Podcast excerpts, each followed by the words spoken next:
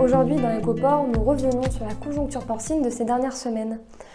En Europe, le marché du porc est tendu, le manque d'offres et la baisse des stocks engendrent une forte concurrence entre les abattoirs qui tentent d'adapter leur activité et ce qui est générateur de prix élevés sur les marchés européens.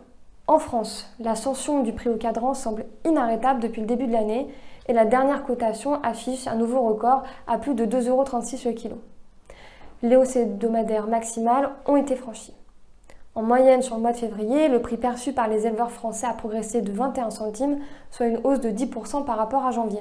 L'amoindrissement de l'offre continue de peser sur le marché français. Et par exemple, sur l'ensemble du mois de février, le nombre de porcs abattus dans la zone uniport est retombé de 5,4% par rapport à l'an dernier. Les points moyens des carcasses sont eux aussi en baisse.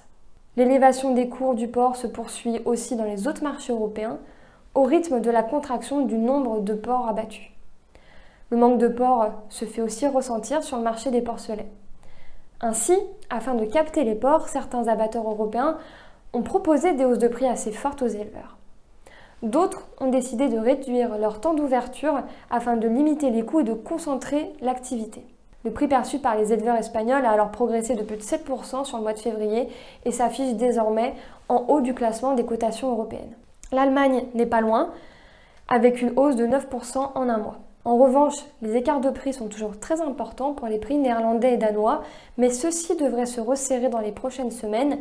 Les cotations nord-européennes se sont stabilisées en mars. Cette contraction de l'offre, elle s'observe aussi au travers du recensement des cheptels, puisque en fin d'année, le recensement des cheptels en Europe a montré une perte de plus de 500 000 truies par rapport à décembre 2021. Les perspectives de production en France et en Europe seront de nouveau orientées à la baisse en 2023. Les décrochages les plus forts sont notifiés en Allemagne, au Danemark, en Pologne ou encore en Belgique. Le marché espagnol lui aussi connaît une réduction de son cheptel truie avec une baisse de 25 000 têtes.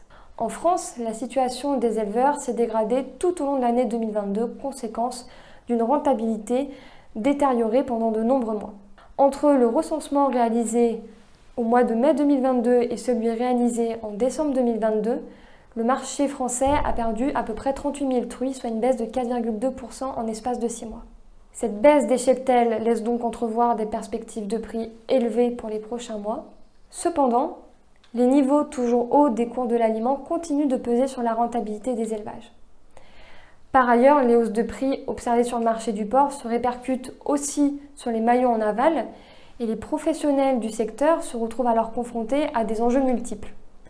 Parmi ces enjeux, on pourra retrouver le maintien de la compétitivité sur les marchés internationaux face aux viandes nord-américaines et brésiliennes, l'équilibre entre le pouvoir d'achat des consommateurs qui est fortement restreint et aussi la répercussion des coûts tout au long de la filière. Nous referons le point le mois prochain dans EcoPort. Merci et à bientôt